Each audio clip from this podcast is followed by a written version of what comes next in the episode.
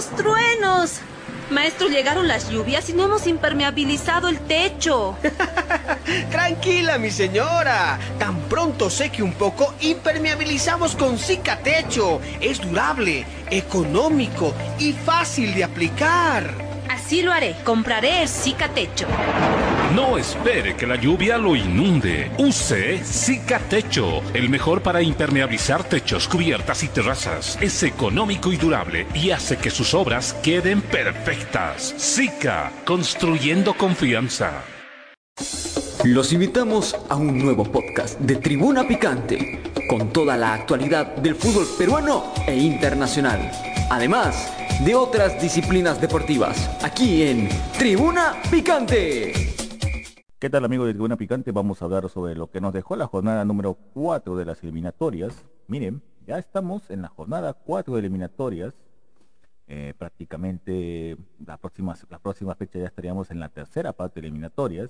Y nos encontramos con un panorama muy interesante, donde Primero, antes de decir la tabla de posiciones, vamos a decir los resultados de la fecha número 4 de las eliminatorias. Unas eliminatorias que, a mi parecer, tengo la sensación, ojo, tengo la sensación que lamentablemente ya no se juega con la intensidad.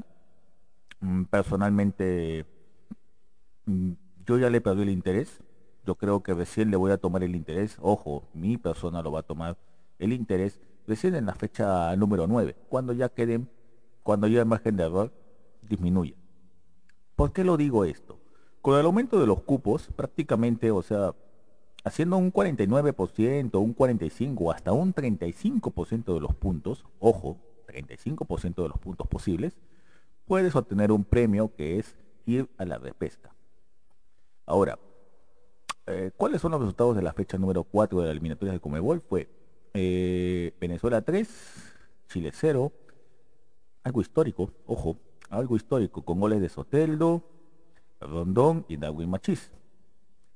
En el siguiente partido eh, fue de Paraguay 1, Bolivia 0, gol de Sarabia.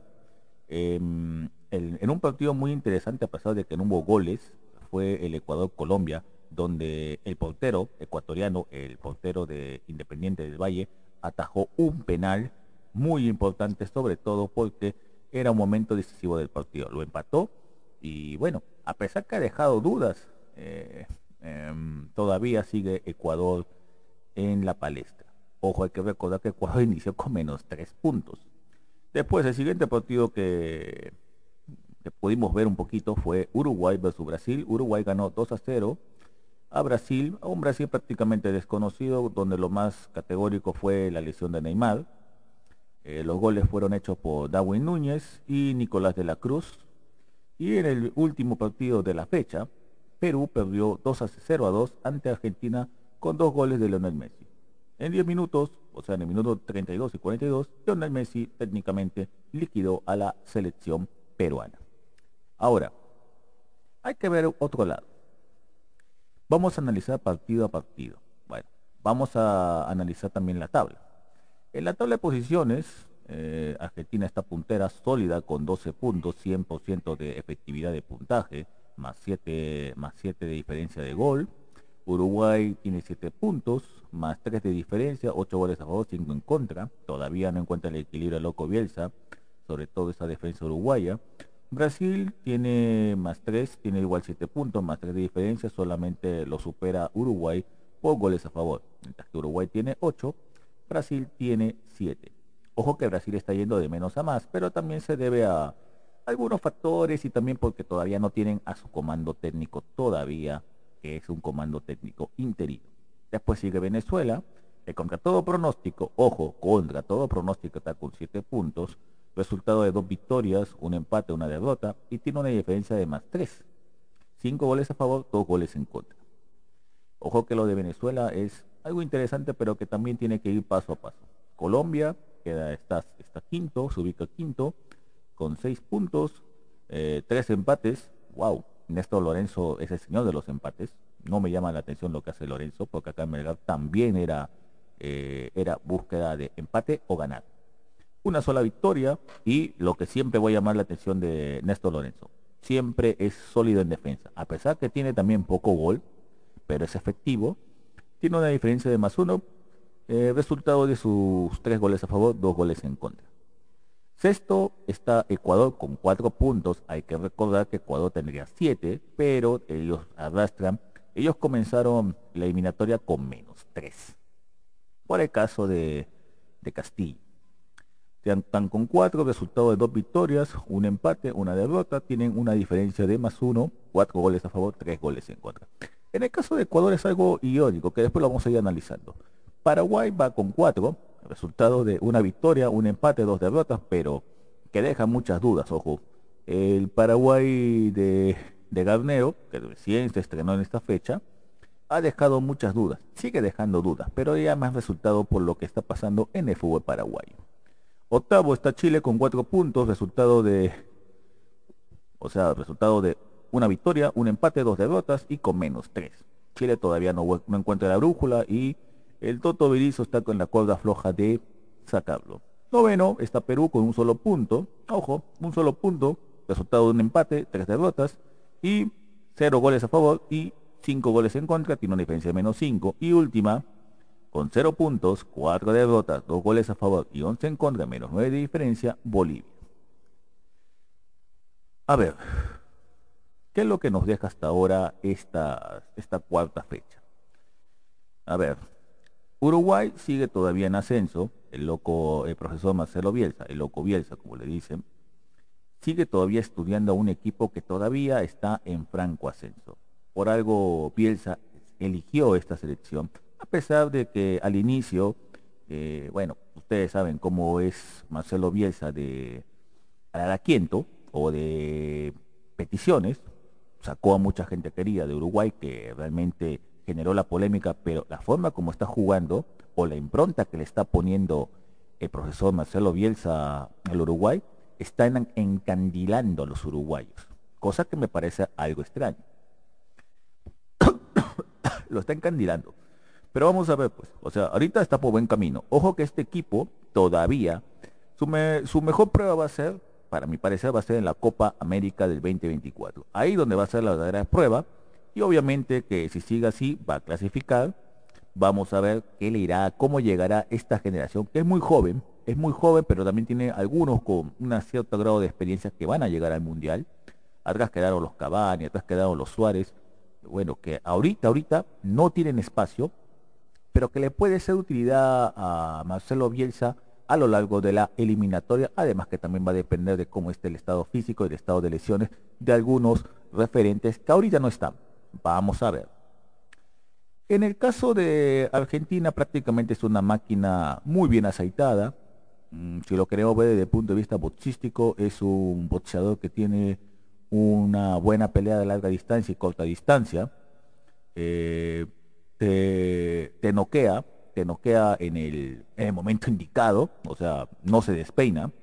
Aparentemente parece que no se despeinada pero el nivel que está mostrando el equipo de Scaloni es que no hay diferencia significativa entre los titulares y suplentes. O sea, sale un titular, el suplente está de la misma, al mismo nivel.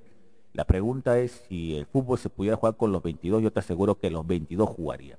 Porque es impresionante el nivel que mantienen los jugadores de la selección argentina a pesar de que han sido campeones. Lo lógico es que tú vayas en una curva ascendente y después baje. Todavía eso no se baja. Ojo que todavía hay que también hacer una cápite. Argentina todavía no se ha peleado a un, a un boxeador, artista marcial, a los que le gustan las artes marciales mixtas, que todavía sea noqueador nato, o sea, que tenga una pelea corta, pero que te dé unos buenos jab o un uppercut eh, venenosos y que te mande un poquito medio a la lona o que te haga temblar. Todavía no se ha enfrentado eso la Argentina. Y esa es un poco la inquietud que, ah, bueno, a mí personalmente me da la inquietud. ¿Cómo sería Argentina ante un rival de polentas o ante un rival que, no le tenga mucho respeto como lo he visto que ha tenido frente a varios? Hasta ahora Ecuador es el único que le ha, le ha podido tener batalla. Eh, Ecuador es el único que la veo porque de resto me parece que no lo tocó ni con el pétalo de una sola rosa. Vamos a ver qué le depara el destino a la Argentina. Brasil caído, de, comenzó muy bien las dos primeras fechas, ahora se metió un bajón. Algunos dicen que fueron problemas disciplinarios. Bueno, eh, ese es el experimento que está haciendo la Confederación Brasileña de Fútbol, de todavía no nombrar a un técnico oficial, sigue todavía con el interinato de, del, técnico de, Fluminense. Lamentablemente tengo que decir que estos experimentos en algún momento como te pueden salir bien, como en esta te puede salir mal. Ahorita han entrado altibajos, pero igual Brasil necesita todavía un poco más eh, necesita un cuerpo técnico ya, ya, porque si sigue así, está desperdiciando, técnicamente está desperdiciando un año y medio, hasta que Carlito Ancelotti termine su temporada con Madrid, que va a ser a mediados de junio. La pregunta es, ¿quién será el técnico de la Copa América? Yo me haría esa pregunta, porque poner a Carlito Ancelotti de frente en Copa América como técnico es prácticamente sería suicida, porque hay que recordar que sería un técnico extranjero después de, uff, un montón de años, o sea, Ancelotti encima europeo, y no creo que caería bien a la afición brasilera. Ahora, vámonos por el caso de Venezuela. Venezuela ahorita está viniendo después de haber tenido dos señores tropezones en dos eliminatorias pasadas, hay que ser sinceros, tenían buen material, pero lo que pasa es que la situación país, también hay que decir que eh, la política metió un poco la mano, y sobre todo la falta de los dirigentes venezolanos, sobre todo en el caso Peseiro, que prácticamente se comió una eliminatoria sin lo mejor que tenía y con deudas, pero esa eliminatoria y sobre todo esa, esas ganas de mostrar jugadores ha generado que tengan una buena cantidad, no hay que, no hay que desmerecer, tienen una buena cantidad, tienen un buen plantel, el técnico Batista le ha dado la impronta de ordenado. Hay que recordar que también este, esta Venezuela comenzó diezmada porque antes de comenzar las eliminatorias, Néstor Peckerman se fue del país por problemas, o otra vez problemas económicos, etcétera, pero dejó un comando técnico ya estructurado que ya había trabajado con él y bueno, ahorita está dando para adelante. Por ahora le está dando resultados. Vamos a ver cómo es. Hay que recordar que con esto Venezuela está sacando un poquito de puntos que a la larga, cuando pase la eliminatoria, le va a ser de mucha utilidad. La próxima fecha se enfrenta a un necesitado Perú en tierras peruanas. Vamos a ver qué es lo que depara el destino. Después, punto aparte para Colombia y Ecuador. Colombia y Ecuador están ahorita en la búsqueda de un estilo. Colombia, por un lado, está ahorita entendiendo la filosofía del profesor Néstor Lorenzo, que aquí en FBC Melgar sí tuvo pegada, eh, no, me, no, me, no me llama la atención lo que está haciendo Colombia porque Néstor Lorenzo siempre priorizó eh, el arco en cero, tener una muy buena defensa y sobre todo ser muy letal en ataque. Y eso es lo que está demostrando. A pesar de que gana por uno, por dos, pero Néstor Lorenzo lo primero que te prioriza es atrás me tienes que mantener el arco en cero y después con lo que tenemos a contraatacar. Obviamente que también hay que decir que está tratando, ojo, está tratando de recuperar a un James Rodríguez que a nivel selección parece que se enchufa, pero todavía sigue en ese proceso. Néstor Lorenzo le tiene una cierta confianza, pero vamos a ver qué es lo que le depara el destino. Ojo que el empate de, en, Quito ante Ecuador tampoco no es un mal negocio, porque peor decirte con cero puntos y, y no llevarte nada, pero el penal fallado, etcétera, va a comenzar, pero todavía tiene un cierto, y hay que recordar que recién tiene menos de un año, o sea, ya tiene prácticamente un año y vamos a ver. La prueba para, para Colombia va a ser en Copa América, igualito. Va a ser en Copa América para ver para qué está hecho Colombia. Ecuador. Ecuador es uno de los casos en donde prácticamente tienes una generación muy interesante, pero lamentablemente los dirigentes eh, lo, han, lo han bajado mucho a la llanta. ¿A qué me refiero? El técnico español sí está teniendo su llegada, todo, pero Sánchez, eh, no le vas a pedir a Sánchez que en menos de seis meses te genere automatismo, etcétera, porque él llegó de la nada, hay que ser sinceros. Eh, parece que Ecuador no entiende hasta ahora que tiene que hacer un comando técnico serio. Ya tuvo a Jordi Cruyff, que nunca debutó, Después apareció Alfaro, que de la nada te clasificó. Hay que ser sinceros, Alfaro supo aprovechar muy bien el material que tenía y lo clasificó. Ahora Sánchez tú lo estás viendo que poco a poco está armando, pero la gente quiere espectáculo, quiere que eh, un Ecuador avasallador, etcétera. Sobre todo en Quito, pero hay que ser sincero, o sea, los errores que cometiste en la temporada, en la eliminatoria pasada con lo de Castillo, los menos tres puntos, y ahora que tengas cuatro puntos, o sea, está haciendo hasta ahora resultado, desde el punto de vista del resultado, está dando, está dando. Punto aparte para Sánchez es que ha bancado tanto a Galíndez como al otro portero, al de Independiente del Valle, y los ha bancado muy bien y en momentos picantes les ha dado la continuidad. Sobre todo ahorita el, portero el portero de Independiente del Valle eh, realmente me sorprendió el penal que le atajó, muy buen atajado, y bueno, impidió esto. Aunque algunos dicen que se perdió, pero yo creo que en vez de entre perder o, llevarte un punto, llévate mejor un punto. Pero Ecuador todavía sigue en proceso. Ojo, pestaña y ceja. Ecuador, para mí, el verdadero, eh, la verdadera prueba para Ecuador va a ser la Copa América. Si Sánchez no hace una buena Copa América, yo creo que ya sus días estarían contados en la próxima temporada. Luego vamos, luego vamos a Paraguay. Paraguay ahorita con un equipo prácticamente diezmado, que tiene muy poco por mostrar, a base solamente de temperamento y obviamente por el nuevo técnico, han logrado un ajustado, un ajustado, una ajustada victoria ante Paraguay, digo ante Chile, digo ante Bolivia. Pero hay que ser sinceros, esta Paraguay no enamora, es más ímpetu, ya no se ve el típico jugador paraguayo que metía, que iba con todo. También hay que, hay que hacer un eh, también los paraguayos tienen que hacer una culpa eh, no tienen juventud, están muy cansados. Eh, la experiencia también pesa, pero no tiene un recambio generacional que le está costando ya prácticamente 12 años hasta ahora de 2010, que no clasifican a un mundial. Pero el cambio de técnico le ha venido, le ha venido como anillo al dedo, pero vamos a ver qué es lo que para el futuro. También tengo la sensación de que en Copa América es donde se va a ver realmente el nivel verdadero potencial de Paraguay.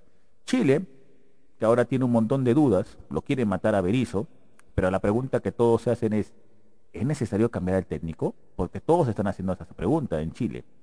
¿Valió la pena cambiar a Rueda la, eh, eliminatoria pasada? Con Rueda estábamos estos y terminamos con, después terminamos séptimo. ¿Valió la pena? Es la pregunta que todos se hacen. Ahorita creo que la polémica en Chile es si cambiar o no cambiar el técnico, pero también hay que hacer, ellos tienen que hacerme la culpa. Ahorita la producción de jugadores nuevos no los hay como había en su época dorada, que ellos tenían hasta decir basta. Están sufriendo con el recambio generacional, están fundiendo lo último que queda de la generación dorada, que ya prácticamente quedan poquitos, pero bueno, es lo que hay. Vamos a ver, igual, para Chile su principal prueba va a ser la Copa América 2024. Ahora viene Perú. Perú, bueno, hay que ser sincero, los resultados no han sido lo que uno esperaba. Eh, la afición ya poco a poco se está divorciando otra vez de la selección. La prensa también está haciendo su, trabajo también. Pero hay que ser sinceros, pues, o sea, este, eh, a ver, todos saben que Reynoso eh, prioriza siempre la defensa y es muy meticuloso. Al momento de jugar, él te puede ganar por 1 a 0, te firma el empate. Pero el problema es que ahora el material que tiene o uno, o es que el mensaje del técnico no está llegando a los jugadores, o dos, ya no hay material. O sea, por ejemplo, ¿qué pasaría? Siempre ponemos, o sea, Paolo Guerrero ya está en el epígolo de su carrera y lamentablemente eh, ya no es el mismo de antes. O sea, hay que ser sincero, o sea, eh, nos hemos automatizado, hemos, cuando digo hemos, acostumbrado a ver siempre a Paolo viendo al ataque todo, pero creo que ya es momento de decirle un hasta aquí nomás, bueno, aunque sería suicida, pero ya creo que es momento de que muchas gracias por los muchas gracias por, por los servicios, pero ya es momento, pues, pero el problema es si se va él, ¿quién está? Ahí está. Solamente lo dejo como un dato. ¿Cuántos equipos somos acá en la Liga 1? Son 19, ya. O sea, si tuviéramos solamente delanteros peruanos, tendrías 38 delanteros peruanos. Háganse una pregunta. ¿Cuántos delanteros peruanos en la liga son titulares? Ahora, comparen cuántos delanteros extranjeros y nacionalizados tenemos. Ahí está el detalle. O sea, el aumento de los equipos no, no ha generado para nada, porque se supone, a ver, si tú aumentaste estos equipos, tendrías que tener mínimo dos jugadores por cada posición. O sea, técnicamente tendrías 38 delanteros, 38 laterales derechos, o sea, tendrías en cada uno 38. Yo les hago la pregunta, ¿cuántos hay realmente para nivel selección? Háganse solamente esa pregunta. No hay material. Pero también hay que ser sinceros. Tiene que haber más trabajo y tiene que hacerme a culpa. Tanto el comando técnico, los clubes y sobre todo la federación. Es lo único que puedo decir. Y por último, Bolivia. Bolivia que está con cero puntos. Lamentablemente, no sé si habrá tocado a fondo, como diría la canción de Kalimba. Estoy tocando a fondo. Pero realmente ya Bolivia ya es impresentable. O sea, estos jugadores que representan a, Bolivia son impresentables. Hasta inclusive hasta los mismos hinchas piensan, si éramos malos, ahora somos inútiles. O sea, ya se están pensando, o sea, pasaron de tronco a inútiles. Y creo que el jugador boliviano tiene algo, pero el problema es, el problema más es netamente de parte de los clubes. O sea, no producen buena cantidad y si lo producen, lo poco que producen ni siquiera se va porque también es problema del Club Bolívar, eh, que a los jugadores nuevos que aparecen los contrata y después los condena a la banca. Ese también es otro problema. Prefieren un nacionalizado o un extranjero a alguien de su país. Obviamente que es libre mercado, pero también hay que analizar que también el jugador boliviano no tampoco no exporta mucho. No hay mucho jugador afuera, aunque sea en una liga de Centroamérica. No hay ni siquiera en eso. Eh, ese es el problema que ahorita, y bueno, ahorita tienen a su Billy Vizcarra, a su buen portero, que a pesar que recibió 11 goles, si no fuera por él, ahorita Bolivia estaría con menos 40, menos 30, porque el hombre sacó buena cantidad. Vamos a ver qué es lo que nos depara el proceso. Antes de terminar, hay que decir que los goleadores, hasta ahora de las eliminatorias, de las cuatro fechas, son Lionel Messi con tres goles, Nico de la Cruz con tres goles, Darwin Núñez dos goles, uno de penal. Eh, Fabián Torres, dos goles. Neymar, dos goles. Rodrigo, dos goles. Y Salomón Rondón, con dos goles, uno de ellos de penal. La fecha número 5 va a ser eh, por confirmar, o sea, los horarios, ya se sabe cuándo es la fecha. Eh, los partidos que se van a jugar son Colombia versus Brasil, Venezuela, Ecuador, Bolivia, Perú, Argentina, Uruguay, Chile, Paraguay. Esos son los partidos que se van a hacer de la fecha número 5. Espero que les sea de su agrado. Nos vemos en otra ocasión.